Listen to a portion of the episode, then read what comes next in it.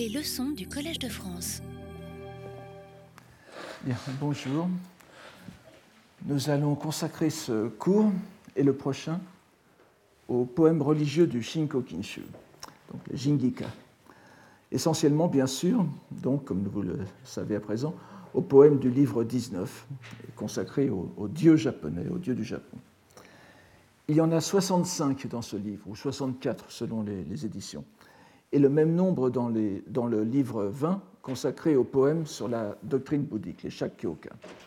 Ce qui nous ramène à une égalité de proportion euh, qu'il y avait entre les deux rubriques dans le Goshuishu. Vous vous souvenez, euh, chaque rubrique sous-rubrique, dans, le cas du Goshuishu, avait 19 poèmes, 19 poèmes sur les dieux, 19 poèmes sur le bouddhisme. Alors que le Senzaishu euh, montre un déséquilibre marqué entre 33 poèmes sur les dieux et 54 sur les Bouddhas. Le souci de mettre les deux sur un pied d'égalité est donc évident, plutôt de les remettre, puisque on saute par-dessus la dissymétrie du Senzaishu pour revenir à, celle à la symétrie du Goshuishu. On sait aussi que l'une des caractéristiques majeures du Shinko, du Shinko Kinshu, bon, il suffit d'ouvrir toutes les histoires de la littérature, de la poésie bouddhique, de la poésie japonaise pour le savoir. Donc, euh, l'une de ces caractéristiques majeures est la remarquable continuité dans la disposition des poèmes. Nous avons déjà vu dans les recueils précédents des séries plus ou moins longues de poèmes qui montraient soit une communauté de thèmes, soit une progression manifeste autour d'une idée. Nous avons dans cette anthologie quelque chose de différent, dans la mesure où différent donc de, dans la systématisation, dans la mesure où l'ensemble des poèmes peut et doit être lu comme un tout, disposé comme presque une narration, chaque poème s'insérant dans une série. Ainsi, les cinq livres sur les amours, Koi no Uta, décrivent la courbe de l'évolution des sentiments, de la rencontre jusqu'au désamour. Il nous faudra donc être attentif au mouvement, sinon narratif, du moins logique, qui entraîne ces poèmes les uns derrière les autres. Le premier d'entre eux, donc de ce livre 19 sur les poèmes sur les dieux, est de ce point de vue on ne peut plus significatif. Bien qu'il n'y ait pas de nom d'auteur, on peut cependant le dire anonyme, puisqu'il est l'œuvre d'un dieu. Je vais d'abord vous, le lire, et puis ensuite nous en verrons la, la teneur. Shirurameya, Kyo no ne no hi. Kyo no ne no ou on peut lire aussi Kyo no ne no. Hime komatsu, oi musue made, sakayube shitoa. Vous devriez le savoir, que le gracieux pain, fêté en ce jour de l'an, jusqu'au bout de sa croissance, ira en prospérant je l'ai traduit tant bien que mal, c'est difficile de traduire poétiquement un texte qui est assez hum, controuvé, n'est-ce pas? La prononciation de l'époque, donc la, fin de, l'époque de Heian, le tout début de Kamakura, permettait déjà certainement de confondre les formes des deux verbes o, o, n'est-ce pas, croître, pousser, et oyu, vieillir. Ce qui fait que les deux derniers verbes les deux derniers vers peuvent s'adresser aussi à l'interlocuteur de la divinité et signifier Jusqu'au terme de votre vieillesse, vous irez en prospérant. Un bref post-scriptum nous dit que le desservant de Hiyoshi s'étant rendu dans, la montagne derrière le sanctuaire afin d'y passer la nuit, la nuit du Nenohi, une personne de son entourage reçut en rêve ce poème. Ce qui suggère aussi d'ailleurs un autre jeu de mots possible sur Nenohi ou Nenobi, Nenobi, s'étirer en dormant, et aussi se développer en dormant. il s'agit donc d'un exemple typique de taksen, de révélation personnelle d'un dieu. Un shirushi, donc, comme nous l'avons vu, une marque, une, sorte de, révélation, de miracle de témoignage ou de marque d'existence de la divinité, qui n'a d'autre but que d'annoncer bonheur et réussite à l'heureux bénéficiaire d'une telle visite. Il n'est pas dénué d'importance, bien sûr, que le premier poème de ce livre sur les dieux évoque la divinité de Hiyoshi, qui, vous le savez bien à présent, est étroitement liée à l'école bouddhique Tendai, dont la doctrine forme l'armature de la pensée japonaise à l'époque de Heian. Et en même temps, c'est un poème quasiment de nouvel an, donc d'inauguration. Évidemment, le Nenohi, c'est le premier jour, du Ra de, l'année et qui est considéré comme, l'un des jours primordiaux pour les, auspices, les augures, les rêves. Le second poème est encore une fois d'un anonymat divin, comme le dit la, la postface.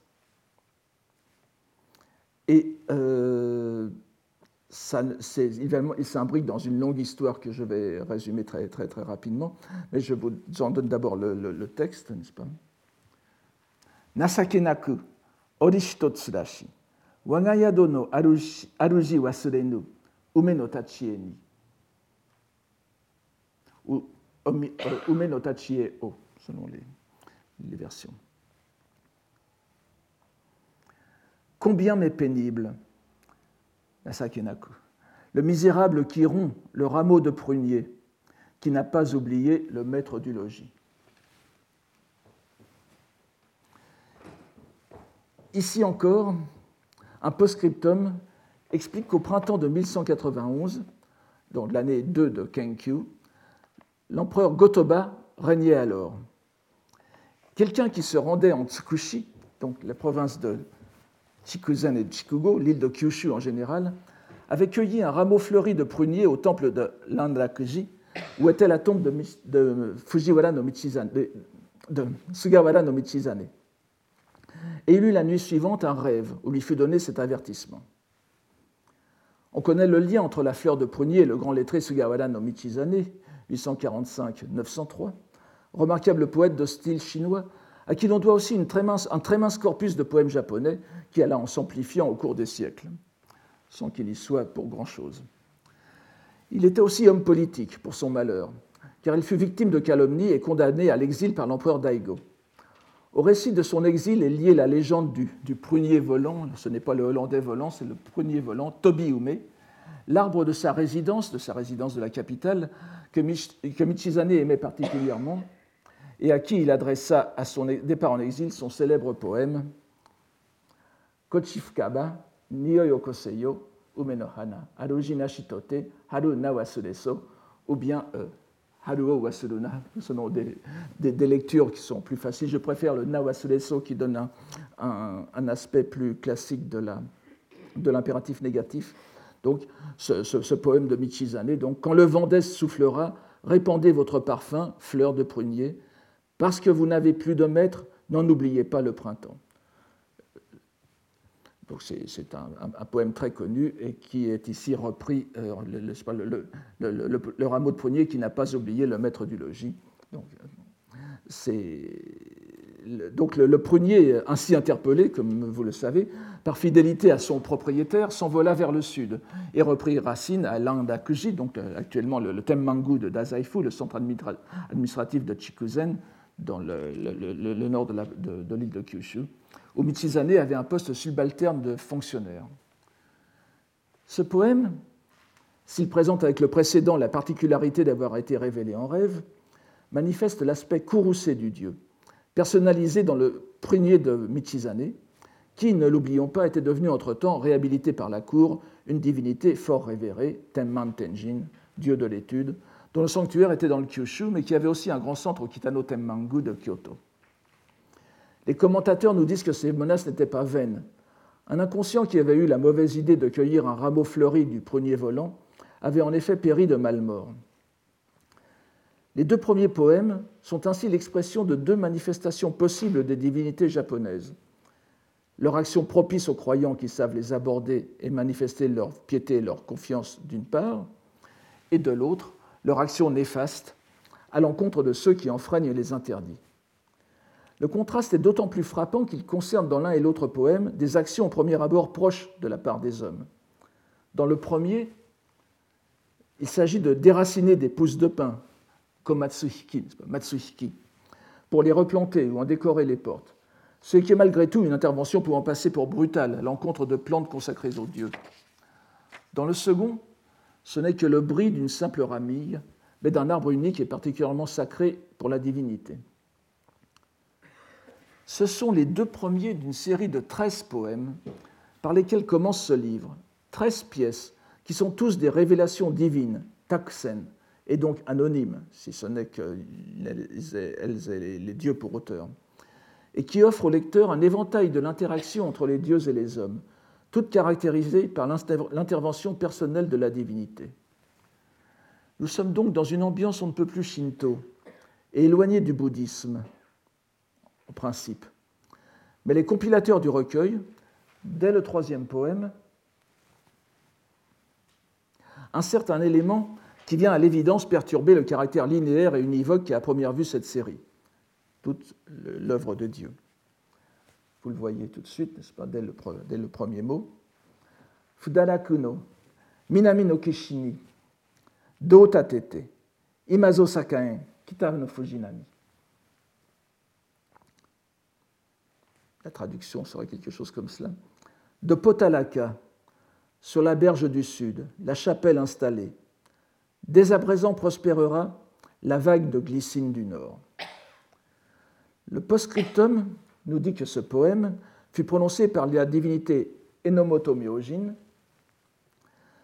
président à l'un des sanctuaires du Kasuga Jinja, lorsque fut construit en 813 par Fujiwara no Fuyutsugu le Nanendo, que vous savez euh, ici aussi, littéralement la chapelle circulaire du sud. Elle est en réalité de forme octogonale, justement. Au Kufukuji, le temple tutélaire du clan des Fujiwara de Nara, dont nous avons déjà vu l'étroite association avec le sanctuaire de Kasuga. Si nous jouions au jeu de chercher l'intrus, nous en, trouverions au moins deux dans ce poème. D'abord le terme sino-japonais pour chapelle, do, qui n'a pas sa place dans un waka de facture classique, puisque vous le savez, on ne met pas, en principe de kango, de, mots chinois dans, les, dans les wakas. Mais c'est une infraction mineure et qu'on retrouve, euh, somme toute, souvent. L'intrus principal est évidemment le, premier mot, le toponyme Fudaraku, Fudaraku, Fudarakusen, l'abrégé de Fudarakusen, qui est la montagne, euh, donc en sanskrit le Potalaka, que vous connaissez euh, plus souvent par son, abréviation tibétaine de Potala, qui est le, palais du, Dalai Lama à, Lhasa. Le Dalai Lama, vous savez, qui est considéré justement comme une réincarnation d'Avalokiteshvara, de Kannon. Donc ce, Potalaka est la montagne où demeure le bodhisattva Avalokiteshvara dans le sud de l'Inde, un endroit que le pèlerin chinois du 7e siècle Xuanzang, euh, Genjo, euh, mentionne dans le mémoire qu'il a rapporté de son voyage hein, sur le Saïki. Il le situe dans le sud de l'Inde, ce qui résonne bien sûr avec le vers sur la, berge du sud, Minami no Kishini. On sait que la chapelle Nanendo est la neuvième des 33 stations du pèlerinage de Kannon dans le Kansai. Et la montagne octogonale du Potalaka était un thème souvent représenté dans, les temples. nous avons des, broderies, des, témoignages sur des broderies euh, du, Potalaka, qui est évidemment, c'est une montagne octogonale, donc comme le palais octogonal que l'on appelle euh, circulaire, mais en réalité donc Hakkakudo, n'est-ce pas? Et c'est le, parallélisme est évident. Il n'empêche que là où l'on attendrait un Utamakuda, un toponyme poétique typiquement japonais comme vers introductif d'un poème dans une série consacrée aux révélations des dieux japonais, cette sorte de Utamakuda, qui est le, mot Fudaraku ici, détonne. Le toponyme indien, suprêmement exotique, vous, vous souvenez du poème de, Saicho, le, célèbre poème Wangatatsusoma, qui commence par Anokutara Samyaku Sammodai, qui, est aussi un, très long nom sanskrit qui n'a pas, pas, sa place dans un poème, dans un waka donc, euh, ce, toponyme indien couplé avec le, verbe, le, terme sino-japonais do ferait objectivement de ce poème un shakyoka. Il, est très proche, je vous le dis, par la facture du poème de Saicho. Donc, euh, on pourrait le mettre euh, d'emblée par son, rappel immédiat de termes, de sanscrits et donc bouddhiques. On pourrait le mettre tout de suite dans la série des shakyoka si, si, j'étais compilateur d'anthologie impériale, n'est-ce pas? C'est ce que je ferais. Mais c'est en même temps un poème bouddhique euh, singulier, puisqu'il est l'œuvre d'un dieu japonais, Taksen, bien que présenté sous une, dénomination bouddhique. On, le qualifie de Enomoto no Comme vous le voyez aussi, à la berge du sud, le Minami no Kishi, répond la vague de glycine du nord, Kitano Fujinami. Allusion évidente à la branche septentrionale des Fujiwara, donc Fujiwara, Fuji la glycine, à laquelle appartient Yoshitsune, qui utilise la même expression dans l'un de ses poèmes inclus dans le recueil. Yoshitsune, qui évidemment a fait la préface et qui est l'un des, membres du cercle des compilateurs. Nous voyons donc, dès le tout début du livre des dieux, clairement implantée devant les yeux des lecteurs, l'idée avec laquelle nous sommes déjà bien familiers, celle du Honji Suijaku, qui donne le cadre théorique de tout ce livre. C'est d'ailleurs assez étonnant de, voir donc dès le troisième poème, vous avez le, dieu propice, le dieu irrité et le, dieu intégré dans la, structure bouddhique. Si on lit ce poème comme un engagement du dieu à l'égard du clan des Fujiwara, engagement dont la fermeté est soulignée par l'appel explicite au plus grand des bodhisattvas, Avalokiteshvara, et donc à l'efficace des dieux renforcée par celle des Bouddhas et Bodhisattvas, on comprend alors mieux le poème qui le suit, dont le sens de série risquerait autrement de nous échapper.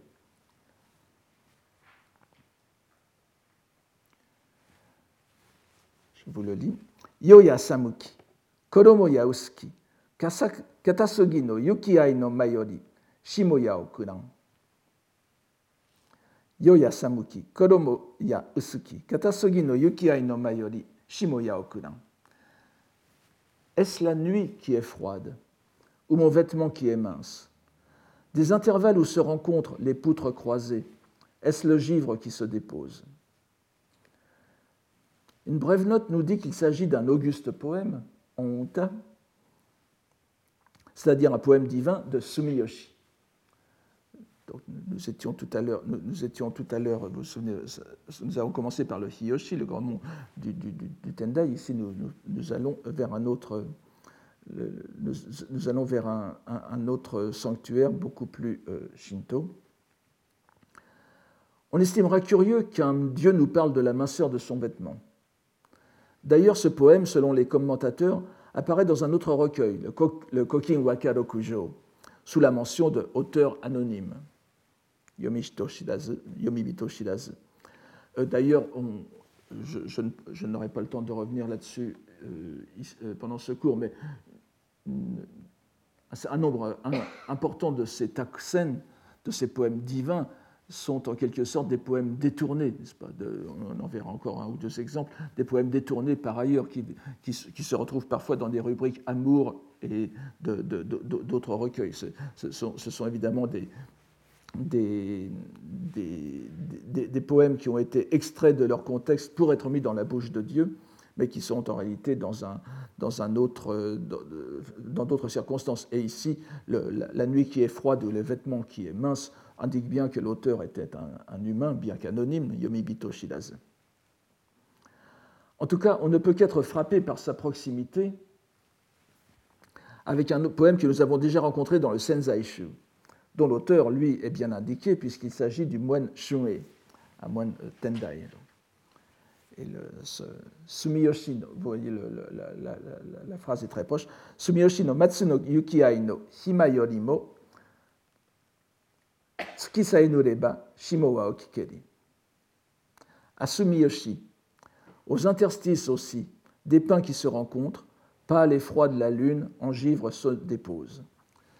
Nous avions vu, donc c'est le, Senzai, Shu, n'est-ce pas, le, le, recueil poétique qui précède immédiatement le Shinkokinshu, et donc, qui, est, on pourrait presque dire, dans, bon nombre d'endroits, il est dans sa lignée. Nous avions vu, là aussi, dans le Senzaishu, dans ce poème de, de, en comparant ce, poème avec son contexte dans le recueil, que l'allusion au Honji Suijaku se développait dans le rapport entre la lune et son reflet, sous forme de givre ou de verglas sur les dalles du sanctuaire.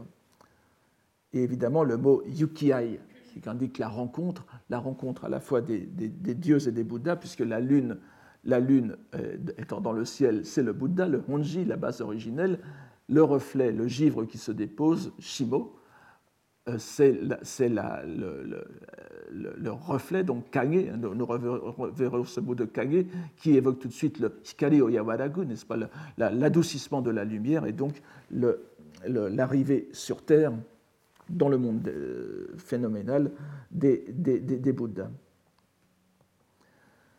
Alors, bien que la pièce que nous avons sous les yeux soit antérieure à Shungé, euh, évidemment, chronologiquement, nous pouvons dire que le poème ultérieur transforme le sens de celui qui le précède. Et comme le poème antérieur est repris dans un recueil postérieur, j'espère que vous me suivez, le, rapport d'influence s'inverse. C'est-à-dire que nous avons une relecture vers le haut, n'est-ce pas Et l'insertion de ce poème dans un recueil comme le Shinko Kinshu, qui arrive après le Senzaishu, nous permet de réinterpréter des poèmes plus anciens à la lumière de celui qui est dans le Senzaishu. Aussi pouvons-nous lire ce poème divin, ou présenté ici comme tel, à la lumière de celui de Shuye d'une part et de celui sur le Potalaka de l'autre, comme une nouvelle affirmation, renforcée par l'image centrale de Katasogi no Yukiai, n'est-ce pas, qui aurait été Katasogi no Chingi no Yukiai, c'est-à-dire la rencontre des poutres croisées aux extrémités biseautées qui sont sur les, sanctuaires, de l'action conjointe des Bouddhas et des dieux, comme le verglas sur les dalles du sanctuaire était le reflet de la lune lointaine. La rencontre, l'espace, ma, n'est-ce pas, d'intersection entre les deux dimensions religieuses est représentée par le givre ou le semblant de givre sur le dallage du sanctuaire. L'entité centrale du poème est la divinité de Sumiyoshi, c'est-à-dire le dieu sous le patronage duquel se placent ceux qui composent les wakas.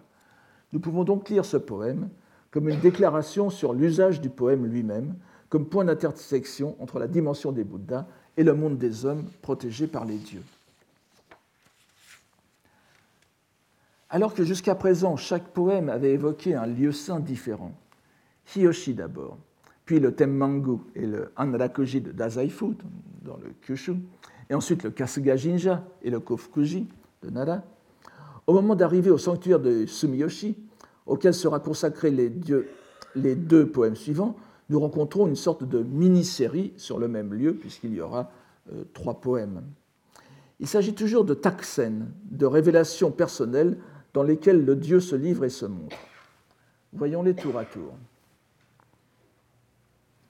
Alors là aussi, euh, pour ceux qui n'ont pas bien suivi le rapport entre postérieur et antérieur que j'ai fait tout à l'heure, ce sera un peu plus délicat parce que vous, allez voir que là, il y a, une intersection entre deux, échanges poétiques qu'il faudra, oh, je ne vous demande pas de, bien suivre, mais simplement de, retenir la conclusion.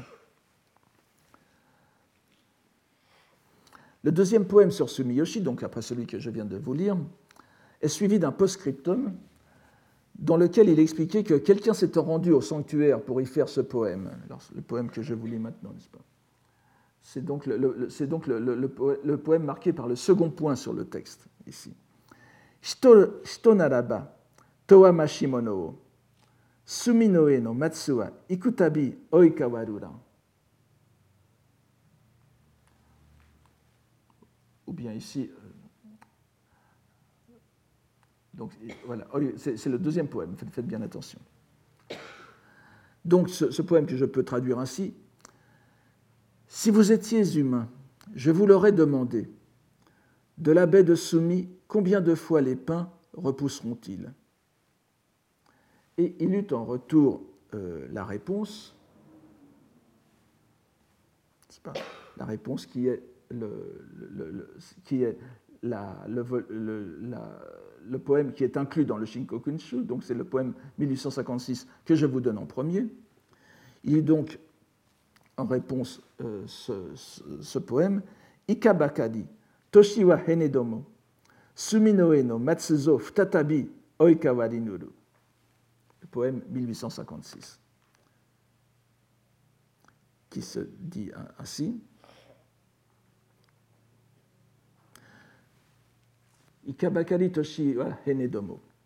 Bien qu'il n'y eût point tant, bien qu'il n'y eût point tant d'années de passé, le pain de Suminoé par deux fois déjà a repoussé. Ce poème est d'interprétation très délicate. Le poème question vient d'un poème anonyme du Kokinshu, où, par l'intermédiaire de l'expression littéraire pour le pain, le pain gracieux, himematsu, himekomatsu, littéralement le pain princesse. L'arbre est traité comme une personne. Et ce poème du, ce, poème du Kokinshu, c'est celui que je vous donne ici, n'est-ce pas? Sumiyoshi no kishi no himematsu, hito naraba, ikuyo ka heshito towa mashimono o. Sumiyoshi no kishi no himematsu, hito naraba, ikuyo ka heshito towa mashimono. Si les pins gracieux sur le rivage de Sumiyoshi étaient des personnes, je leur demanderais combien d'âge ils ont passé.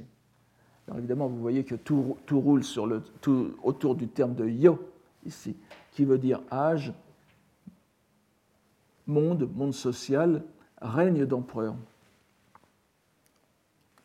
Ici, dans ce poème, le Dieu répond à la question, posée cette fois de façon quelque peu orientée, de façon tout aussi orientée à son tour, laissant une marge d'interprétation considérable. Nous avons vu plus haut le premier poème du recueil évoquant la pratique du Matsushiki, le fait de déraciner les pins pour les replanter ailleurs. Il faut sans doute comprendre cet échange de poèmes à la lumière de cette coutume, ce qui explique les deux premiers vers de la réponse du dieu. Alors que l'on s'attendrait à la proclamation d'une immense longévité pour les pins tenus pour les supports des dieux, il y est dit qu'ils ne sont pas aussi anciens que cela, et qu'il repousse pour la seconde fois. Futatabi La question qui se pose bien évidemment pour nous est de savoir s'il y a un sens bouddhique, ou pour moi en tout cas, sous ce concept de repousser, oikawaru. N'oublions pas la conditionnelle du poème question, déjà présente dans la proto-version du Kokinshu. Shito si c'était un homme. Si nous prenons nous-mêmes cette conditionnelle en son sens le plus évident, que peut signifier le terme de repousser dans le cas d'un être humain Si ce n'est évidemment renaître. Mais en retour, que peut signifier renaître pour les dieux? S'il s'agissait de simples dieux, si j'ose dire, c'est-à-dire des devas, des ten, des dieux euh, tels qu'ils sont conçus dans le bouddhisme, la notion de renaissance serait tout à fait applicable. Nous savons en effet que bien que la longévité des dieux soit immensément longue, leur vie, malgré tout, vient un jour à son terme, et qu'ils sont soumis eux aussi, en tant qu'êtres plongés dans les six voies, à la loi inexorable de l'acte et de sa rétribution. Vous savez, Tenning Gosui, n'est-ce pas, les, cinq signes de dégénérescence des, dieux, des êtres, des, êtres divins, euh, les dieux aussi puissants qu'ils soient, que Brahma et Indra, euh, ont au terme de leur, euh, de, leur, vie de Dieu, qui, est, qui se chiffre en, milliards d'années, eh bien, commencent à avoir des signes humains, trop humains, n'est-ce pas Ils sont mal assis sur leur trône, etc. Et ça indique qu'ils cesseront, qu'ils vont retomber dans le, dans le, dans le cycle des, des du samsara, n'est-ce pas, des naissances et des morts. La question, donc pour des devas, serait tout à fait justifiée. Cependant, nous n'avons pas affaire ici à des devas, mais à des kami, qui sont des émanations directes des Bouddhas et des Bodhisattvas, et donc au-delà du cycle des naissances et des morts. Nous serions ici euh, confrontés à une véritable aporie pour laquelle je ne verrais aucune solution, si ce n'est des, des conjectures aussi hasardeuses les unes que les autres, s'il y avait le poème suivant du recueil, le troisième consacré à Sumiyoshi, qui semble apporter la solution. Il est pris à Lycée Monogatari, à la section 117, qui consiste en un échange entre l'empereur qui fait une visite et le dieu de Sumiyoshi. L'empereur pose en son poème une question qui rappelle très fortement celle que nous venons de voir dans l'échange précédent et qui explique donc la succession des deux poèmes ici.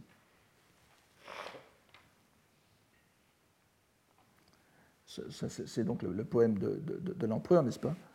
Wade mitemo, sashiku narinu, sumiyoshi no kishino himematsu, ikuyo henura. Depuis que je vous vis, cela fait bien longtemps, à la rive de Sumiyoshi, les pins gracieux, combien d'âges ont-ils passé? Ou combien de règnes ont-ils passé? Lycée Monogatari euh, poursuit avec une phrase qui constitue le post-scriptum du poème que nous avons ici. Et ce, post-scriptum, vous, le voyez, vous le voyez ici, Sumiyoshi no, euh, no gyoko no toki, onkami, gegyo shitamaite. Gegyo, nous allons revenir là-dessus dans un instant. Donc, cette, cette phrase, Gegyo Shitamaite, l'auguste divinité lui apparut sous sa forme. Le manuscrit donne le terme Gegyo en caractère syllabique, Ge-gyao. Les commentateurs, comme le bon sens, restituent le terme en Gengyo. Je vous ai donné la, phrase ici, Katachi o arawasu, manifester, faire apparaître une forme ou sa forme. La forme hybride que l'on trouve dans le, Shinko, le, Shinko Kinshu, donc qui est, celle-ci, Gegyo, et Gegyo est écrit parfois avec. Euh, le Gyo est écrit avec Okonau, c'est évidemment une, faute. Il faut le corriger donc cela, comme, ceci. Le dieu ainsi apparu de façon visible et donne en réponse ce poème Mutsumashito, Kimi wa shiranami, Mizugaki no Hisashiki yoyori, Iwai someteki la réponse du Dieu à l'empereur, n'est-ce pas? Notre bonne entente, Seigneur, n'est-ce pas? Kimi, Shiranami, ne la connaissez-vous point? D'âge aussi lointain que les belles haies aux blanches vagues, je vous ai favorisé. Je vais m'expliquer sur cette traduction que je répète pour vous permettre de suivre avec le texte japonais. Notre bonne entente, Seigneur, ne la connaissez-vous point? D'âge aussi lointain que les belles haies aux blanches vagues, je vous ai favorisé. La série de jeux de mots est impossible à rendre en français. J'ai essayé, mais vous voyez ce que ça donne. La série, tout le monde comprend facilement Shiranami, n'est-ce pas? Shiranami, les blanches vagues, Shirokinami, qui évoque le, verbe Shirazu, Shiranam, Shiranam, ne pas savoir, ne sauriez-vous pas? Mais Nami, donc le, nami de Shiranami, qui est, un, euh, qui, est, qui, est, qui est, à la fois le, le suffixe grammatical du dubitatif, euh, se, comprend en mots pleins comme nami, la vague, et qui entraîne un jeu de mots supplémentaire sur Mizugaki. Mizugaki, littéralement les haies précieuses, les haies auspicieuses, ou Mizu, qui signifie euh, élégant, raffiné, de bon augure, qui s'écrit avec le caractère chinois zui, et dans, dans, ce sens de zui, euh, mizu en japonais, ce caractère apparaît très souvent dans les textes bouddhiques pour signifier justement ce qui est auspicieux, ce qui a rapport avec les signes, les signes des, Bouddhas et des divinités qui descendent pour célébrer, par exemple, lorsque les divinités font pleuvoir des, des pluies de fleurs, n'est-ce pas? Euh, Nous avons des, mots là comme, comme, zui, zuiso, etc., des, marques, des marques auspicieuses. Donc, ce mizu est homophone aussi du mot o, le mizu, n'est-ce pas? Omizu no mizu. Et donc, il est pris en ce sens après Shidanami, les blanches vagues. Les blanches vagues appellent l'eau, n'est-ce pas? Donc, vous voyez Shidanami, Nami, Mizu. Tandis que Mizugaki, donc ces aises élégantes, euh, ce terme sert à son tour d'annonciateur, de, mot annonciateur, Joshi, c'est pas? Le, mot qui annonce ce qui suit, de l'adjectif euh, qui dure longtemps, perpétuel, éternel. Vous voyez que s'enchaîne ainsi Shiranami, Nami Mizu, Mizugaki, Mizugaki no Shisashi. Nous verrons que Shiranami est répété de loin en loin dans les poèmes qui suivent. Nous en verrons un autre exemple euh, tout à l'heure, et c'est pour ça que je, vous demande d'y prêter une attention, et de, enfin de, de, vous le, de, le, garder en mémoire pour tout à l'heure, puisqu'il a, il a un sens. Euh, euh, j'ai parlé des mots annonciateurs, on peut dire que ici, ce Shiranami fait figure de mot annonciateur d'un poème, d'un poème qui va suivre. c'est un emploi un peu détourné du mot, euh, du, mot, du mot Joshi, annonciateur, mais, vous verrez qu'il a un, sens important dans ce contexte. La conjonction de ces deux poèmes dans le Shinkokinshu est, on le voit, fort complexe, puisqu'il s'agit en réalité de deux échanges qui mettent en jeu quatre poèmes. Et n'en gardant que la moitié, et justement les deux poèmes réponses, en n'en gardant que la moitié, les compilateurs forment un troisième échange, dans lequel le Dieu expose en deux étapes son action à l'égard des hommes, et plus spécialement de l'empereur comme représentant des hommes. Il faut comprendre Yo comme règne autant que comme âge, et si le pain repousse à chaque règne, la suite des règnes qu'il protège est infinie. La suggestion est ici la différence entre le temps, hum, le temps humain et le temps divin, celui-ci étant incommensurable à celui-là. Poursuivons la lecture systématique de cette série, qui est riche d'enseignements, avec ce poème divin qui fut donné, euh, peut-être en rêve, bien que ce ne soit pas explicite, euh, selon la postface, à la poétesse Taigemoin no Horikawa, qui a été active dans la première moitié du XIIe siècle, dans les circonstances suivantes, ce qui est euh, donné ici, n'est-ce pas? Alors qu'elle se rendait à Kumano, par la route du Yamato, n'est-ce pas? Yamato no kata yori Kumano e mode haberi ni kasuga e maeru beki yoshi no yume o mitari keredo. Euh, la divinité de Kasuga lui fit comprendre par un rêve qu'elle devait se rendre à son sanctuaire de Kasuga. Donc. Mais, Keredo, Nochi ni Maidan Tomoite, elle pensait y aller plus tard, n'est-ce pas? Et Makari Sugini elle, elle alla son chemin pour continuer euh, vers Kumano. Et Kai Haberi Takusan Shitamai Kedo Tonan, et lorsqu'elle revint sur le chemin de retour et s'arrêta à ce sanctuaire, il, elle lut ce, euh, cette, ce poème en révélation.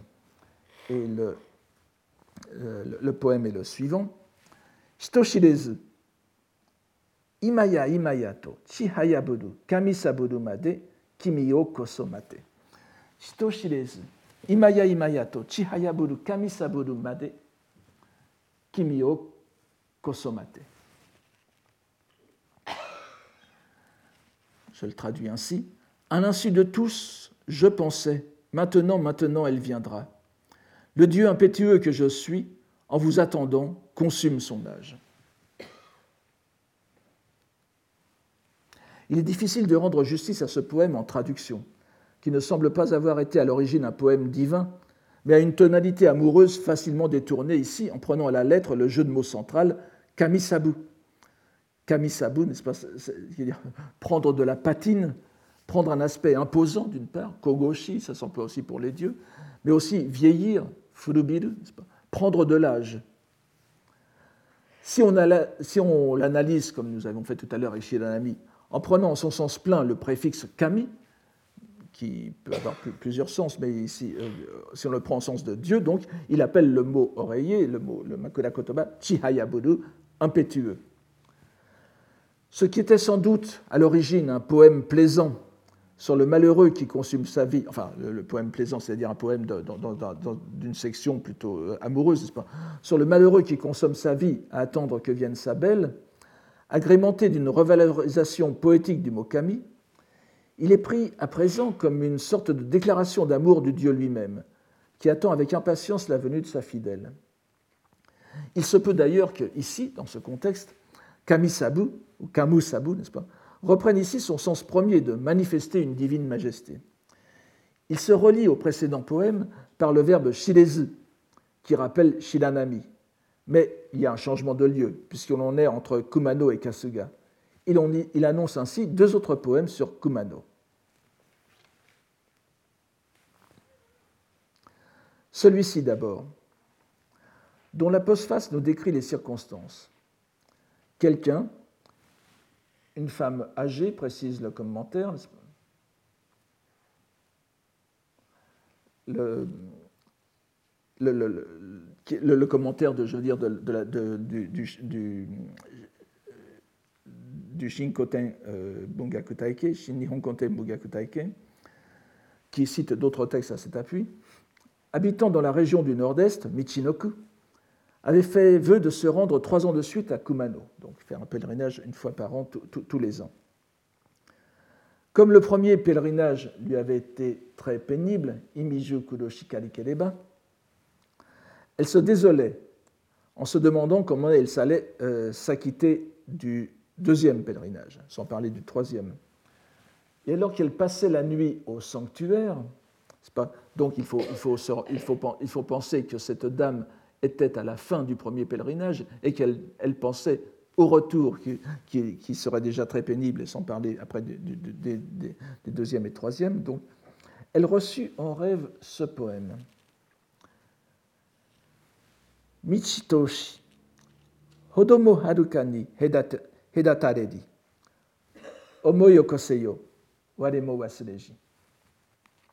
Michitoshi, Hodomo harukani hedataredi, omoyokoseyo, waremo wasureji. Longue est la route. Si lointaine la distance qui nous sépare, déploie ta pensée, je ne l'oublierai pas.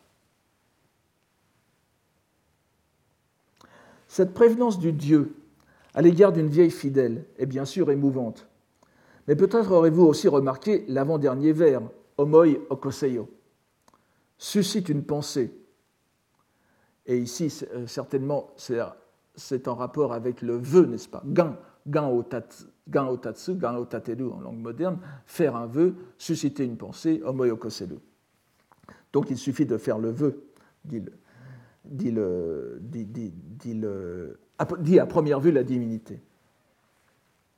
Mais ce vers de Oi Okoseyo vous en aura sans doute rappelé un autre que nous avons vu dans le Senzaishu, prononcé justement par le même dieu, le Kumano Gongen, nous, sommes, à Kumano, n'est-ce pas? C'était Kokoro Okos, vous vous souvenez peut-être.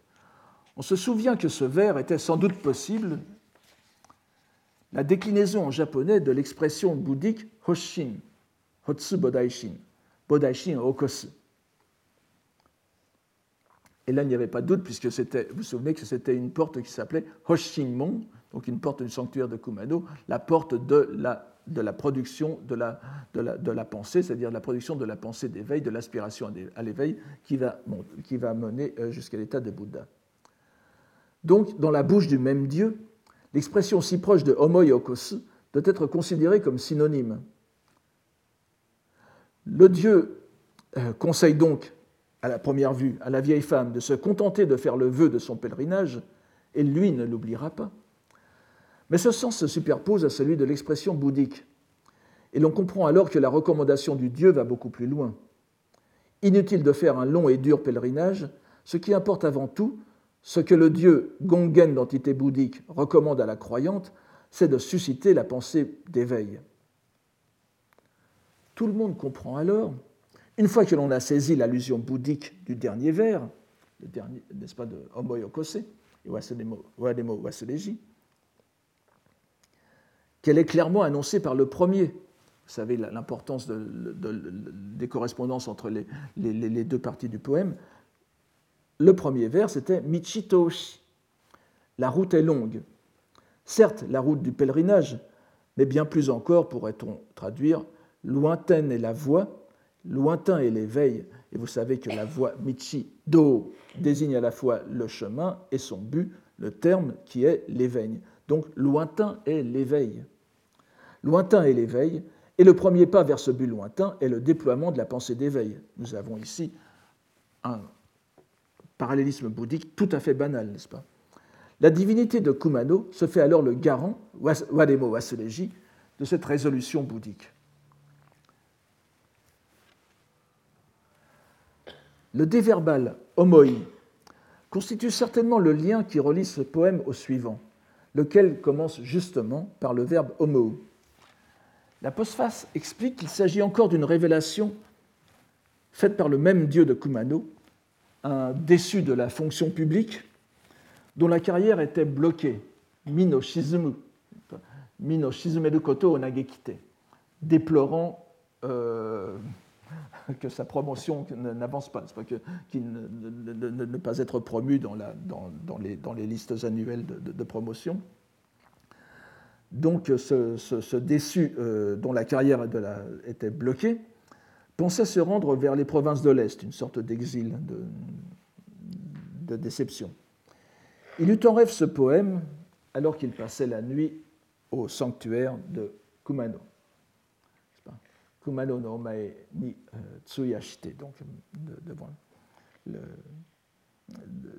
C'est une, pratique, n'est pas passer la nuit dans un sanctuaire ou dans un temple pour avoir une révélation divine ou bouddhique, euh, elle, est, bien sûr bien connue, vous voyez que tout roule autour de cela. Et nous avions la même chose dans l'Antiquité romaine, c'est pas ce qu'on appelait l'incubatio, incubare, c'est-à-dire passer la nuit dans un temple. Alors c'était peut-être dans des conditions moins confortables, puisqu'ils étaient souvent sur la, peau d'une bête, qu'on avait sacrifiée pour, en, l'espèce. Mais là aussi, on attendait une révélation du Dieu euh, en rêve. Donc euh, voici euh, la réponse assez ambiguë du, Dieu Et je vous demande de garder aussi cette réponse en mémoire, puisqu'elle est l'une des premières indications de la fin de cette série. Omo koto, minyamaru made, shibashi yodomu wo nani uramura. Omo koto, c'est ce minyamaru made, n'est-ce pas, que je vous demande de noter. Omo koto, minyamaru made, shibashi yodomu wo nani uramura. Et minyamaru made, naru, n'est-ce pas? Narutaki, vous voyez le jeu de mots, n'est-ce pas? Naru se réaliser et naru, la, la Narutaki, la, la, cascade qui fait du bruit. Donc tes pensées, dit le Dieu, tes pensées, au-delà de ta condition, se réaliseront. Que la cascade sonore un instant s'arrête, pourquoi t'en indigner? La cascade est bien sûr ici la, cascade de, de l'un des lieux sacrés qui forment le complexe religieux de Kumano et qui est lié au culte de Kannon, encore une fois. L'expression Homokoto Naru, les pensées se réalisent, a certainement une résonance bouddhique si on, la relie au poème précédent, qui évoque justement la première étape de ce processus, Omoi Okoseyo.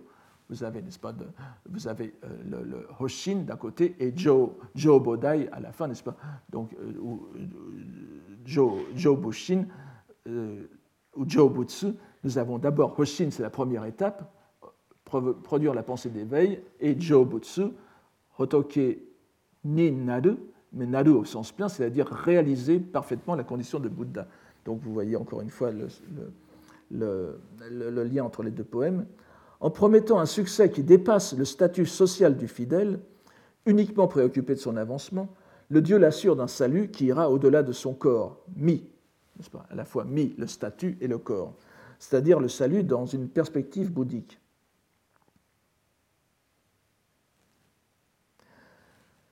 Que nous soyons bien dans l'esprit des compilateurs au moins, dans une telle perspective.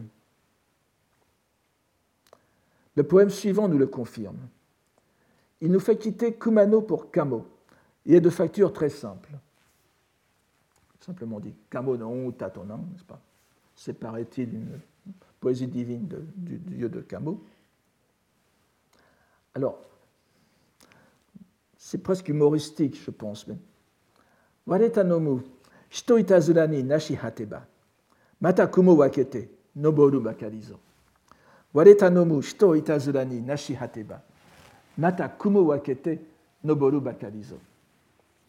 De, de ceux qui à moi se fièrent, si nul cas j'avais fait, fendant à nouveau les nuages, je n'eusse plus qu'à remonter. Si nous lisons ce poème comme le dernier d'une courte série qui commencerait par la pensée d'éveil, pour évoquer ensuite la, réalisation de la pensée, le mot tanomi, la foi, le fait de pouvoir compter sur quelqu'un, un dieu ou un Bouddha, nous confirme que la clé de cette réalisation est la confiance au Dieu.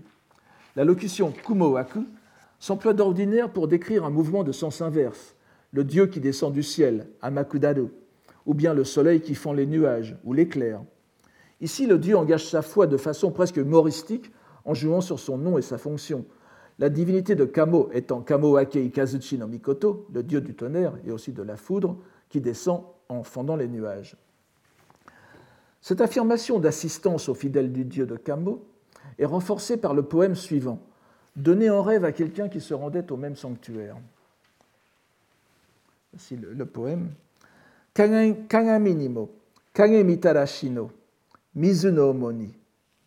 Et kage kagami ni mo kage, mitarashi no mizu no omoni, kokoro. Comme dans un miroir, à la surface de l'eau lustrale, se voit intègre le reflet de mon cœur, sache-le bien. Ici encore, les mots sont si imbriqués les uns dans les autres qu'une traduction complète est impossible. Le centre en est le jeu de mots sur mitarashi, le, réservoir d'eau lustrale, symbolisant le cours d'eau où, se, purifie le fidèle qui se rend au sanctuaire. Ce mot peut aussi se comprendre comme une forme du verbe midu, quelque chose comme tu auras vu, mitadi et rashi, tu auras vu en miroir mon reflet dans l'eau, mitsu et rashi. Donc tu aurais vu en miroir mon reflet dans l'eau lustrale du sanctuaire. Et aussi clair que ce reflet est la pureté de mon cœur, de mon intention à ton égard, qui se réfléchit ainsi à la surface de, l'eau.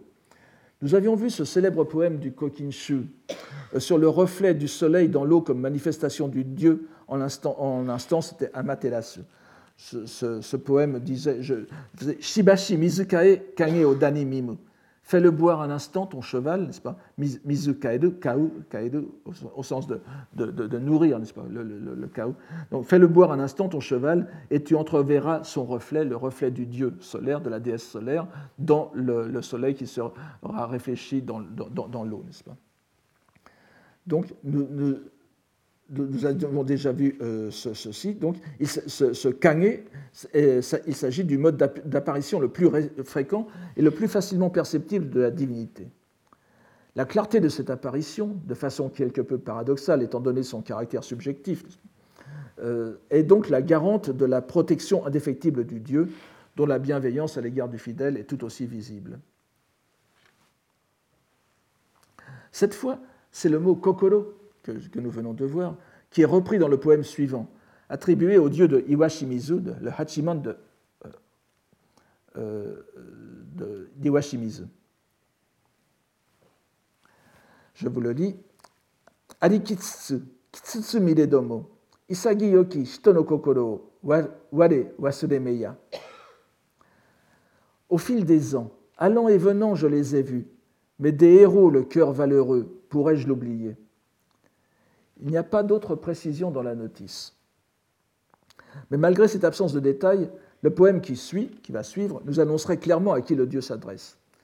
Il y a cependant, selon les commentateurs, des sources anciennes qui, tout en confirmant l'attribution à Hachiman, précisent qu'il s'agit non de celui de Iwashimizu, mais celui de Usa, dans l'île de Kyushu, et que celui à qui s'adresse le dieu n'est nul autre que Wake no Kiyomaro, 733-799, l'un des protagonistes de l'affaire qui va nous occuper avec le poème suivant.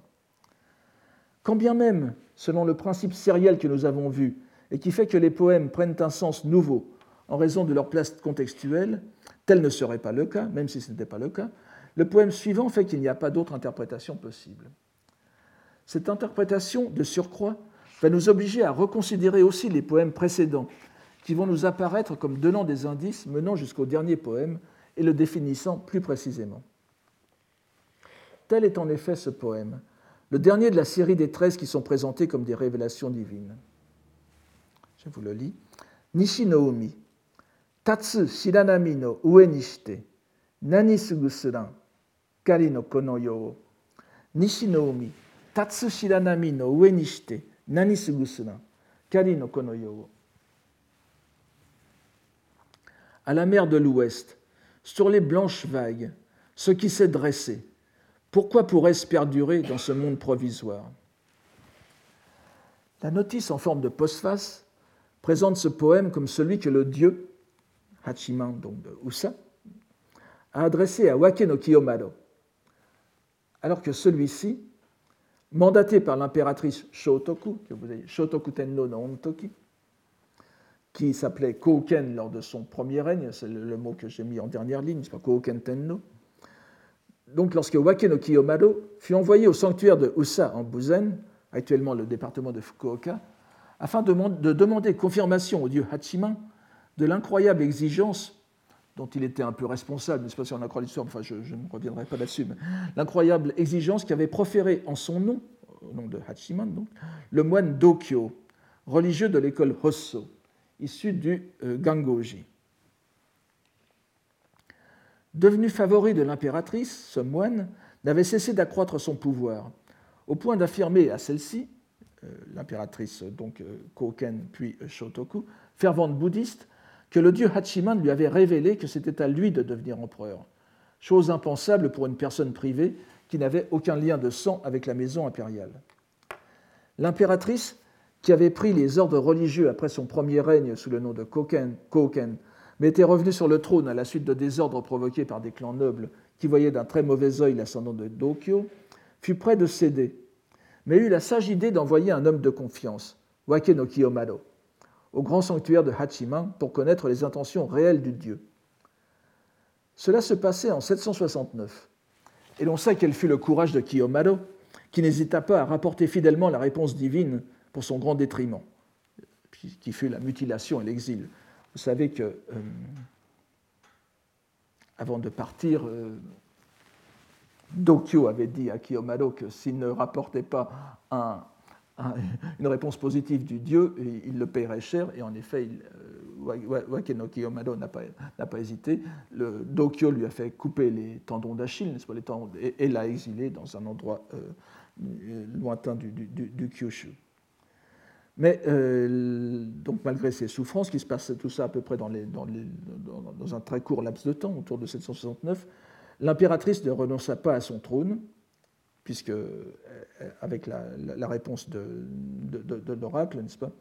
Et elle mourut peu de temps après, et son successeur, l'empereur Konin, banni d'Okyo, rappela Kiyomaro et le couvrit d'honneur. Il vécut ainsi paisiblement les 30 dernières années de sa vie. Pour ce qui est du contenu du poème lui-même, le sens le plus apparent serait une sorte de réaffirmation des principes bouddhiques.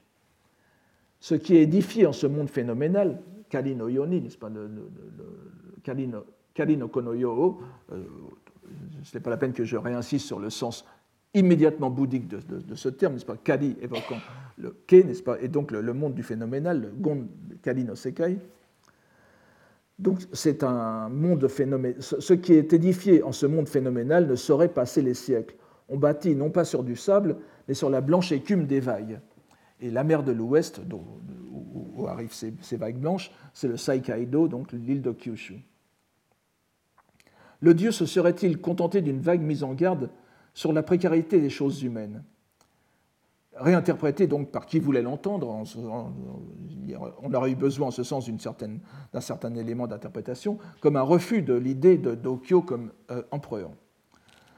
Rapporter ce poème à la cour méritait-il de braver les menaces que le moine avait proférées contre Kiyomado, s'il s'avisait de, de mettre son plan en péril?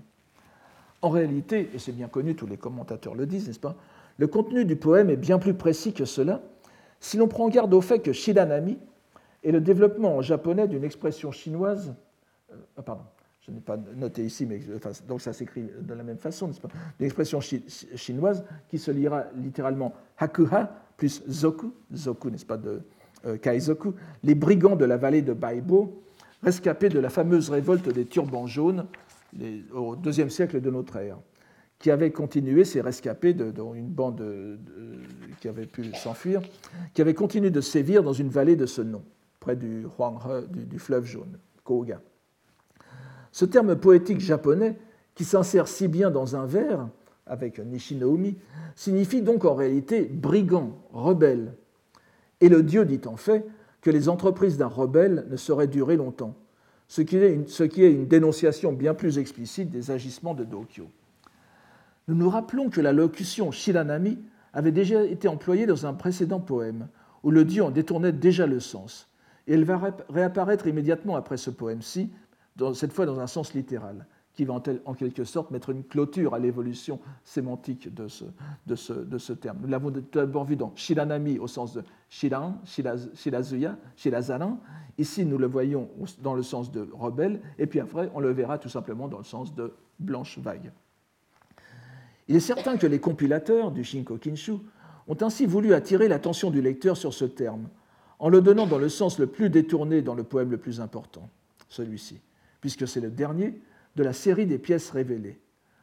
On a rarement attiré l'attention parmi les commentateurs sur une autre coïncidence tout aussi étrange dans cette série.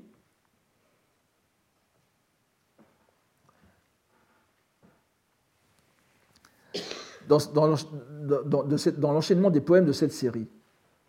Les cinquième et deuxième poèmes précédant celui sur Dokyo commencent respectivement ici par Michitoshi, vous voyez Michitoshi, et ensuite Kangami Nimo Kage Mitarashi. C'est-à-dire termes japonais, Michi et Kangami, qui sont la lecture explicative des caractères Do, n'est-ce pas, et Kyo, Do, Kyo, qui forment à eux deux le nom du moine Félon, auquel il n'est fait allusion que de façon détournée dans le poème du dieu. Et le, nom du moine Dokyo n'apparaît pas, mais il apparaît en quelque sorte en filigrane si on prend ce poème dans une série si l'on tient compte de ce qu'il précède. Il est difficile d'imaginer que cette rencontre soit due au hasard. Tout indique au contraire que ces treize poèmes sont disposés selon une dynamique culminant avec la dénonciation de l'usurpateur.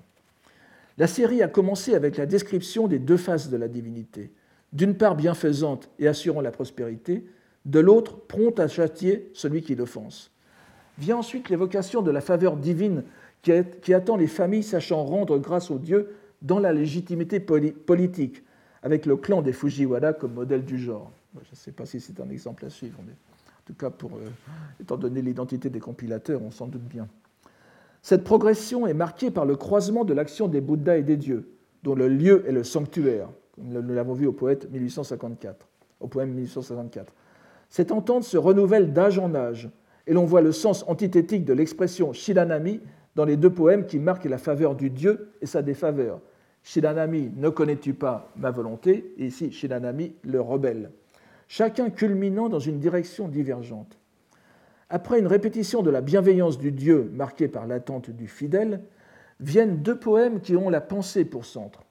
Le premier concernant la pensée tournée vers l'éveil bouddhique, l'autre la pensée de réussite en ce monde. Et à la lumière de la suite, on ne peut qu'être frappé de la succession de ces deux poèmes. Le premier évoquant la pensée d'éveil et donc la vie religieuse, le second avec le vers quasiment prophétique, si on considère ce qui suit, Mini Amado Made, au-delà de ta condition, qui rappelle le crime de Dokyo. Les trois poèmes qui suivent s'enchaînent alors très bien. Le Dieu réaffirme son intervention dans le monde pour ceux qui ont foi en lui. Il n'est pas question qu'il délaisse les affaires des hommes.